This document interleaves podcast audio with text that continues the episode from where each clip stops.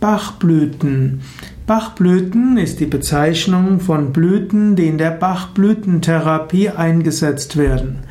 Es gab einen britischen Arzt namens Edward Bach, der von 1886 bis 1936 gelebt hatte und er hat ein alternativmedizinisches Verfahren entwickelt, nämlich die Bachblütentherapie.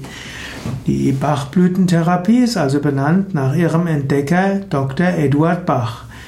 Der Eduard Bach hatte festgestellt, dass verschiedene Gemütszustände verschiedenen Pflanzen entsprechen und dass man durch Gabe dieser Pflanzenmittel negative Gemütszustände positiv werden kann, beeinflussen kann.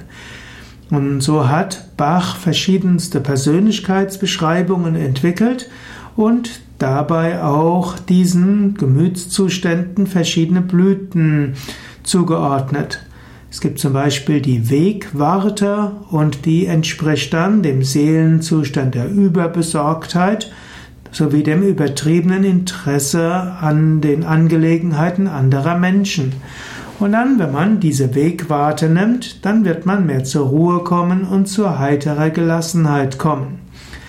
Um, damit die Bachblütentherapie wirken kann, gilt es also, den Gemütszustand eines Patienten zu analysieren und dann herauszufinden, welche Blüte für diesen Gemütszustand helfen wird.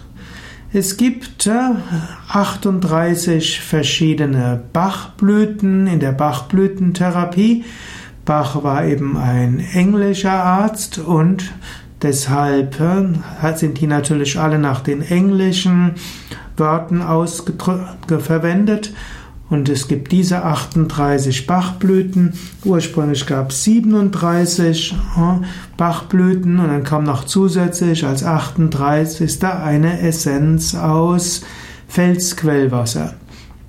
Die Bachblüten haben, werden zu Essenzen verarbeitet und diese Essenzen helfen zur Harmonisierung.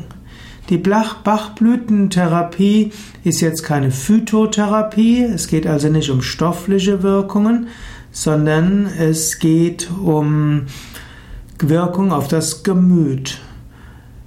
Die Herstellung der Bachblütenessenzen geht über die von Bach beschriebenen Potenzierungsmethoden. Das heißt, die Blüten werden rituell verarbeitet. Da werden zum Beispiel die Blüten für etwa drei bis vier Stunden in eine mit Wasser gefüllte Schale gelegt und in die Sonne gestellt. Und das nennt sich dann die Sonnenmethode. dann gibt es auch die Kochmethode. Dabei werden die Pflanzenteile eine halbe Stunde in Wasser erhitzt. Die letzte Methode wird insbesondere verwendet bei holzigem Pflanzenmaterial oder auch bei Pflanzen, die in der sonnenarmen Jahreszeit blühen. Und so heißt es, dass die Pflanzen ihre Schwingungen als Heilenergie an das äh, Wasser abgeben. Anschließend wird das Wasser mit einem gleich großen Anteil Alkohol als Konservierungsmittel noch verbunden. Das ist dann die sogenannte Urtinktur und die wird wieder im Verhältnis 1 zu 240 verdünnt und dann hat man die eigentlichen Blütenessenzen. Und diese Blütenessenzen haben natürlich Ähnlichkeiten mit homöopathischen Mitteln, die ja auch der Edward Bach kannte. So entstehen also aus 5 Litern Wasser, in dem ein paar Blüten hineingelegt werden, und mit zusätzlich 5 Litern Alkohol und Verdünnung 2400 Liter Blütenessenz. Es gibt verschiedene Bachblüten, es gibt dann auch Zusammenstellungen von Bachblüten. Bekannt sind zum Beispiel die Bach-Notfalltropfen, auf die viele Menschen sehr vertrauen.